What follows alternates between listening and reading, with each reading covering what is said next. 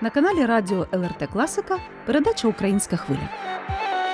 У студії Олег і Олена Головатенки. Вітаємо вас, друзі.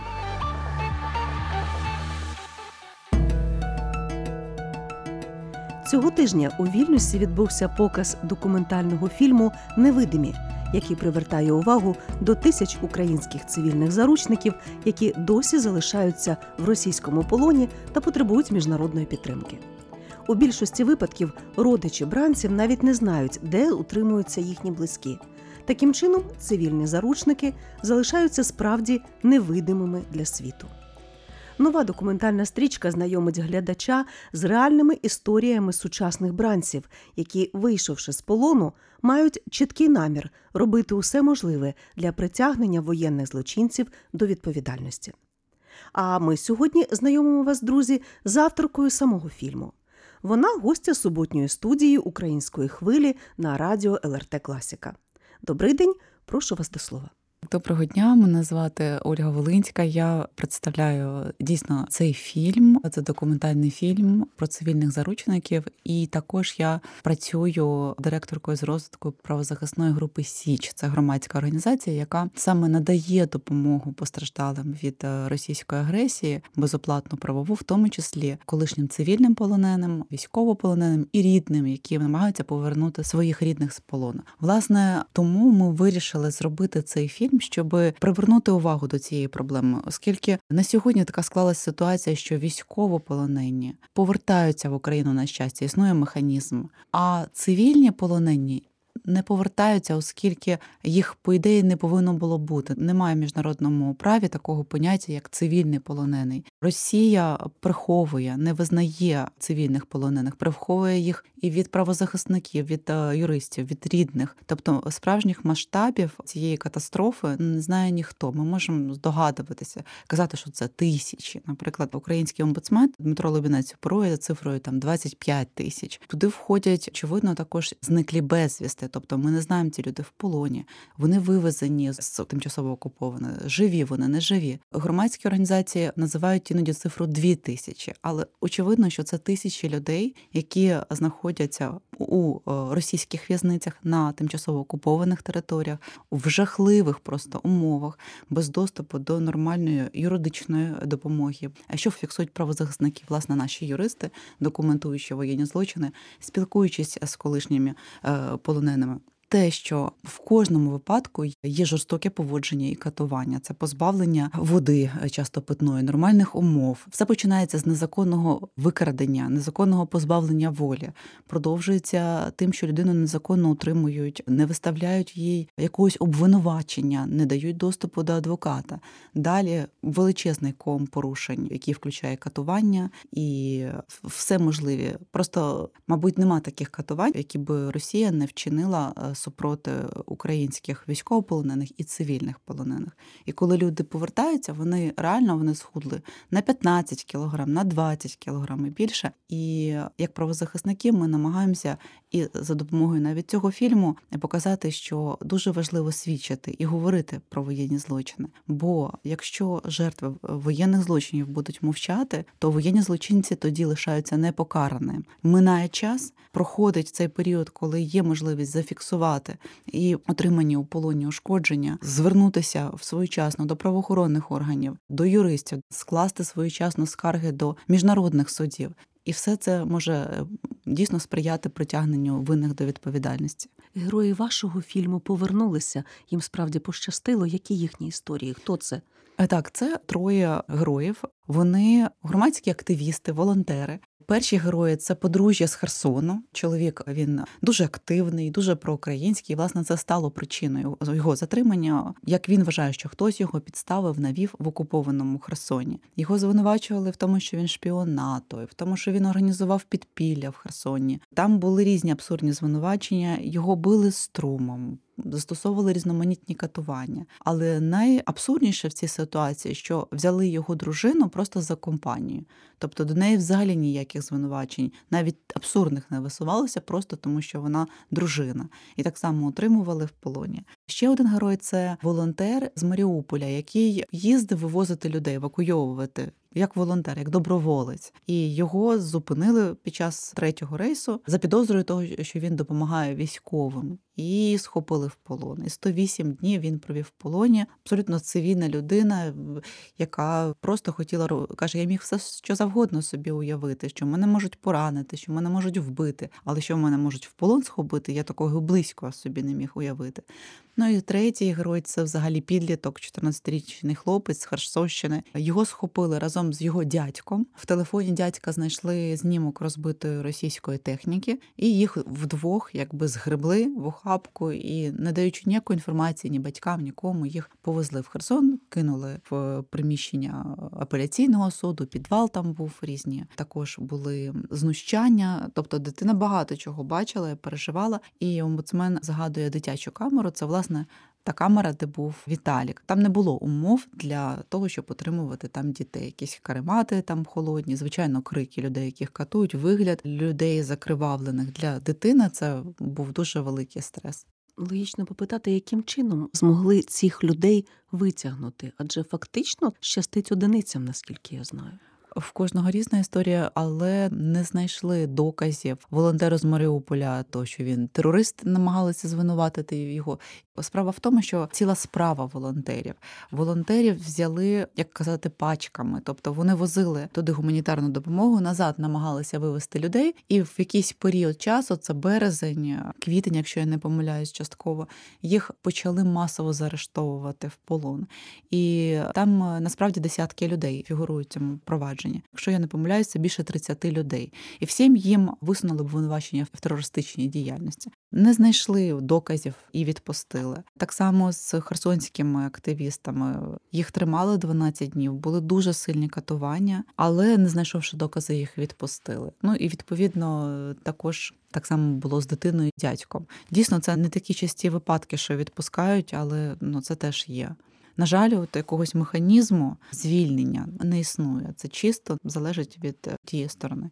Наша передача Українська хвиля вже торкалася доль військових цивільних полонених, і це все настільки різні історії, просто різноформатні, що порівнювати їх е, не можна. Тобто, там, десь з 14-го року працівницю музею в Донецьку з абсурдним звинуваченням псевдосуд помістив в колонію. Там людина пропала на території Криму, молода людина, і потім батько її знайшов на території вже колишнього сталінського табору, де зараз сидять українці. Такі, от навіть моторошна аналогія.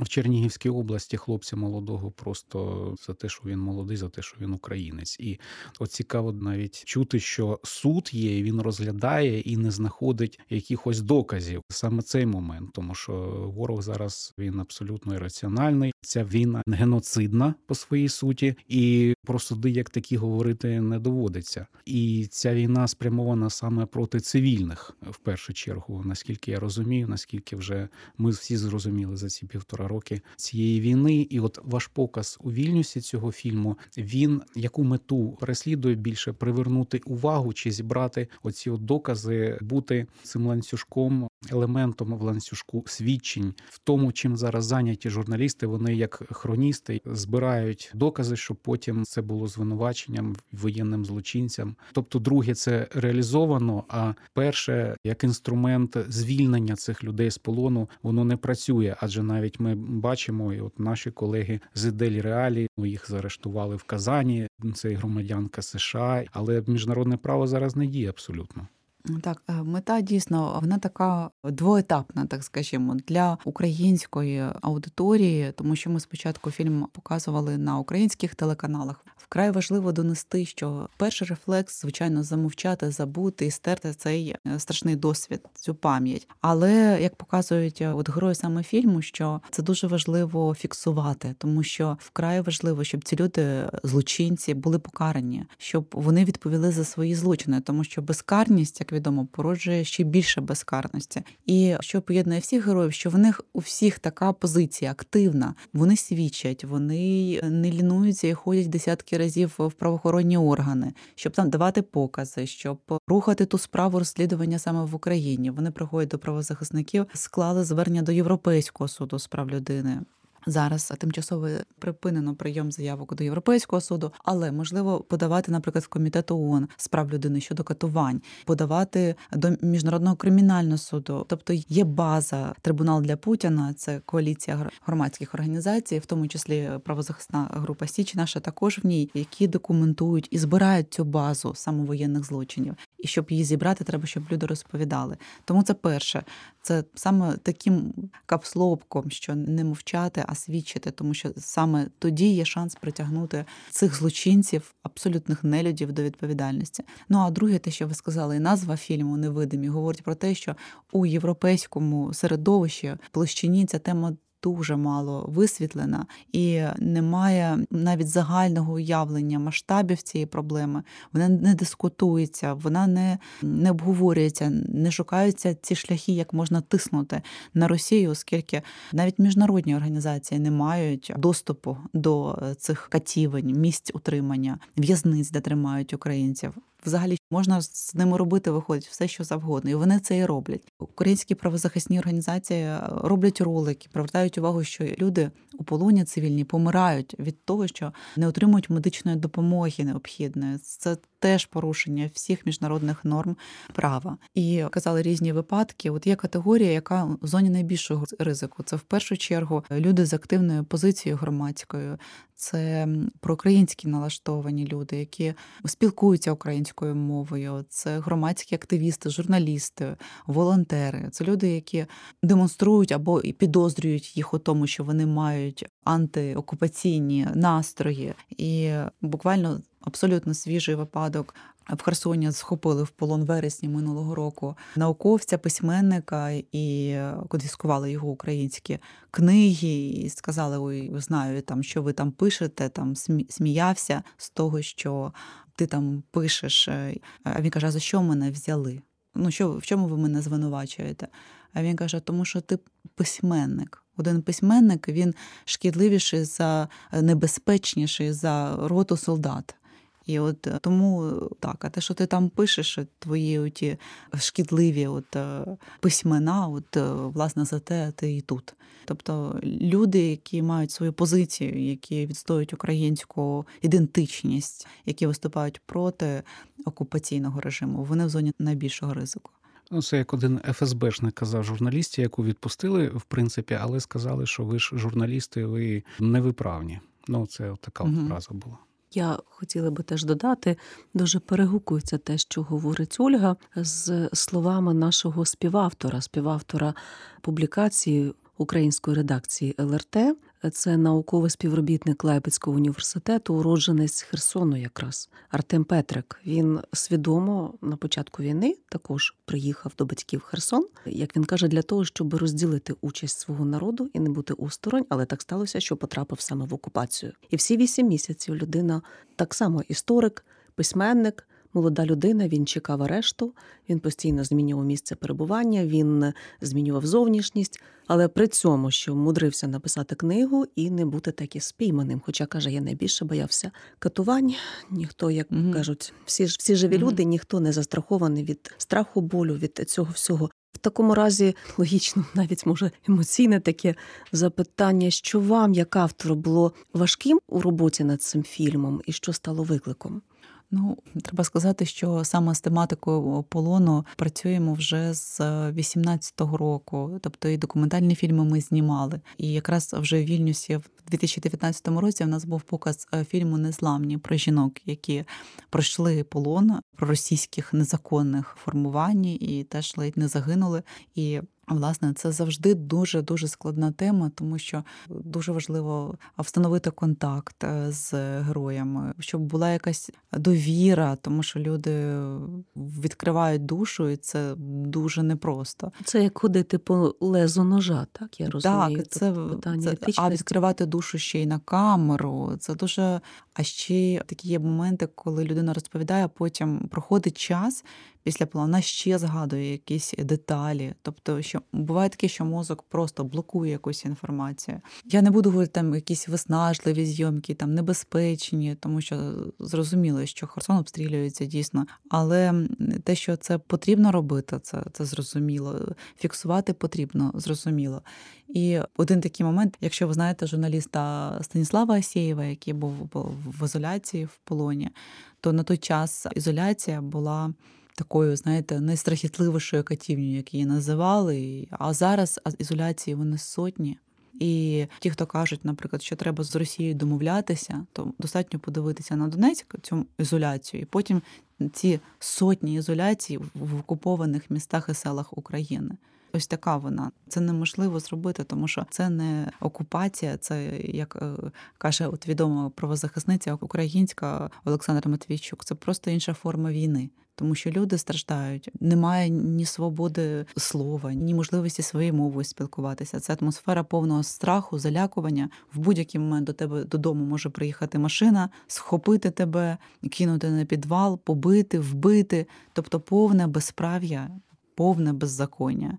І цих катівень тепер просто розмножилось на реальні е, кількість разів. І можливо, ви знаєте, що за інформацією журналістів Associated Press до них потрапив документ, що Росія планує побудувати ще 25 нових в'язниць на окупованих територіях. Тому що от вони хапають е, людей, і це дійсно дуже великий злочин, це воєнний злочин. Фільм має англомовні субтитри. Таким чином він доступний для іноземної аудиторії. Литва. А які ще країни, де можна буде подивитися документальний фільм невидимі, або просто ви вже його встигли показати? Ми встигли поки що. Ми тільки зняли цей фільм. От в нас буквально в кінці серпня ми його завершили. Встигли показати у Варшаві. От е, в Вільнюсі це буде другий показ. Звичайно, ми плануємо показувати його в Європі е, і в Австрії. Ідуть домовленості, і в Газі, і в Осло. Є велике бажання показати фільм саме тим людям, які мають вплив, які не знають про цю ситуацію, хочуть знати більше, голос яких важить. Тому що зрозуміло, що ми, українці, і ті, хто виїхав з України через повномасштабну війну, розуміють або десь чули і знають цю проблему для європейців, щоб якось зрушити це з мертвої точки і дати уявлення про цю проблему, необхідно саме показувати. Ну, це моя позиція.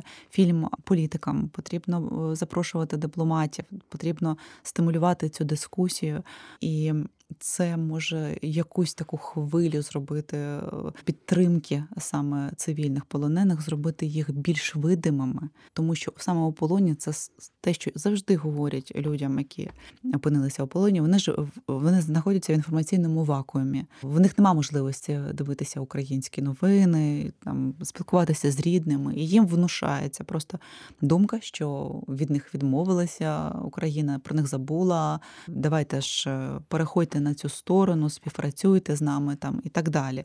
Чиниться моральний тиск, і це теж одна з форм війни. Тому треба робити їх видимими усіма можливими способами, і ми намагаємося це робити. Навесні у Вільнюсі з нагоди річниці початку повномасштабної війни був презентований документальний фільм про Маріуполь. І ось один із продюсерів фільму Олег Щербина в розмові зауважив на такому моменті, що певні європейські країни не дуже то й поспішають брати в прокат або навіть взагалі погоджуватися на презентацію української воєнної документалістики, мотивуючи тим, що для їхнього глядача. Місцевого, ну це дуже так, от б'є по ментальному здоров'ю і так турбуючись про ментальне здоров'я своїх громадян, дуже обережно, але все-таки відмовляють. Він, як автор, як продюсер, з цим уже зіткнувся. Чи готові ви до такої реакції? І що будете робити? Я не сумніваюся, що так воно і є. Що що стосується великого прокату, то там інші запити, це бізнес, все-таки це гроші для компаній, які заробляють на кіноіндустрії. Але наскільки я знаю, починаються процеси підтримки саме українських режисерів і повнометражного, і повного метру, і документальних фільмів, щоб виводити наші фільми на великі фестивалі більше.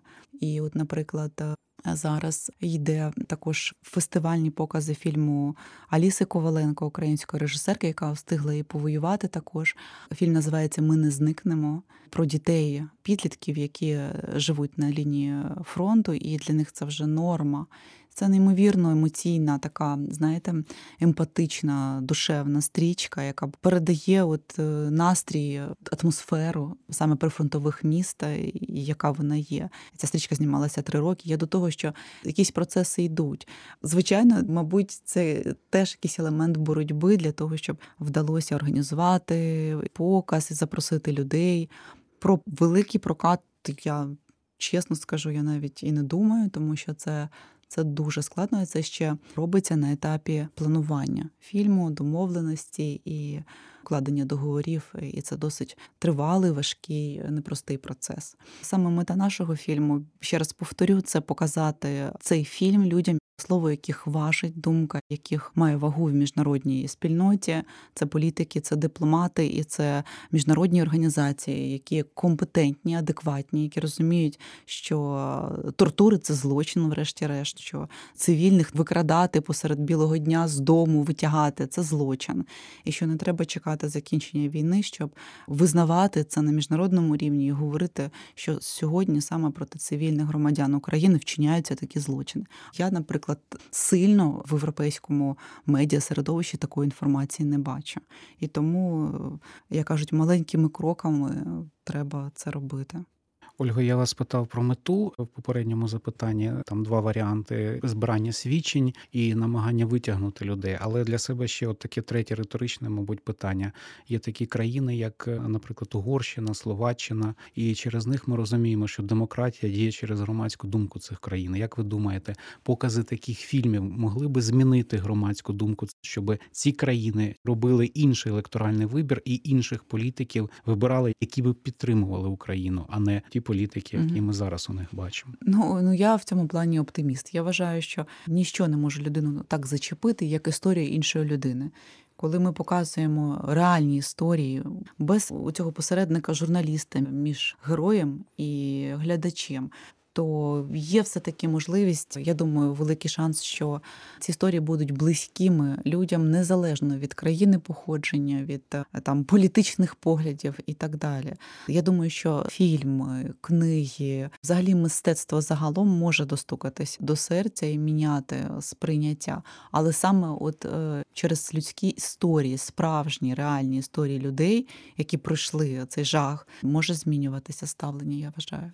І я хочу сказати, що справді невидимі тепер от розкривається ця назва фільму. Ви резонуєте з одним із наших попередніх співрозмовників. Я вже про нього так згадував. Це син у нього сидить в Росії в цьому таборі. Петро Вигівський. Так. Це Петро Вігівський, так і він каже, щоб максимально робити видимими цих людей. І він радить всім близьким людям, які мають таких своїх родичів в якості ув'язнених Росією, щоб вони обов'язково їх знаходили знаходили, підсвічували. Тому що навіть якщо ці люди там сидять, до них інше ставлення буде і наглядачів, і кого там до них підсаджують. Це вже буде явно, що за ними слідкують, їх відстежують. Можливо, буде їм краща доля від того, що ну їх знайшли, тому що багато людей не знаходять. А от та позиція, що та я не буду краще зараз ніяким чином, щоб йому гірше не було, це неправильна позиція. Ніяким чином його не буду знаходити, ніяким чином не буду турбувати щоб йому там, не дай Бог, якось гірше не зробили. Навпаки, треба робити це публічним. Це питання. Я згодна повністю. Ті о, люди, про яких найбільше говорили, правозахисники, журналісти, їх не чіпали вже в полоні, їх так не били, їх берегли для звільнення і.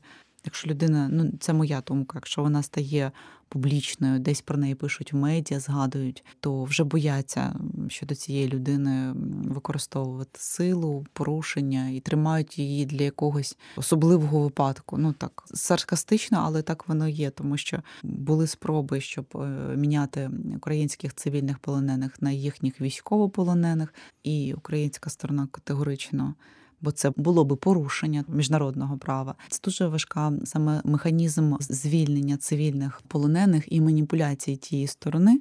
Як вони це роблять? Це дуже важка тема, реально. Нагадаю, сьогодні у студії української хвилі була авторка і режисерка документального фільму Невидимі про долю цивільних українських полонених у Росії Ольга Волинська. А представляючись, пані Ольга ще зауважила, що вона презентує в тому числі і громадську організацію. правозахисна група Січ, що надає безплатну правову допомогу постраждалим від російської війни в Україні. І власне на сам кінець, пані Ольго, може ще би сказати про цей напрямок. Тобто, я так розумію, що мотивація займатися цим виникла не на порожньому місці. І все-таки, можливо, би дали якісь практичні поради також тим людям, які опинилися в біді, і рідні яких зараз може в невідомості, але точно у полоні.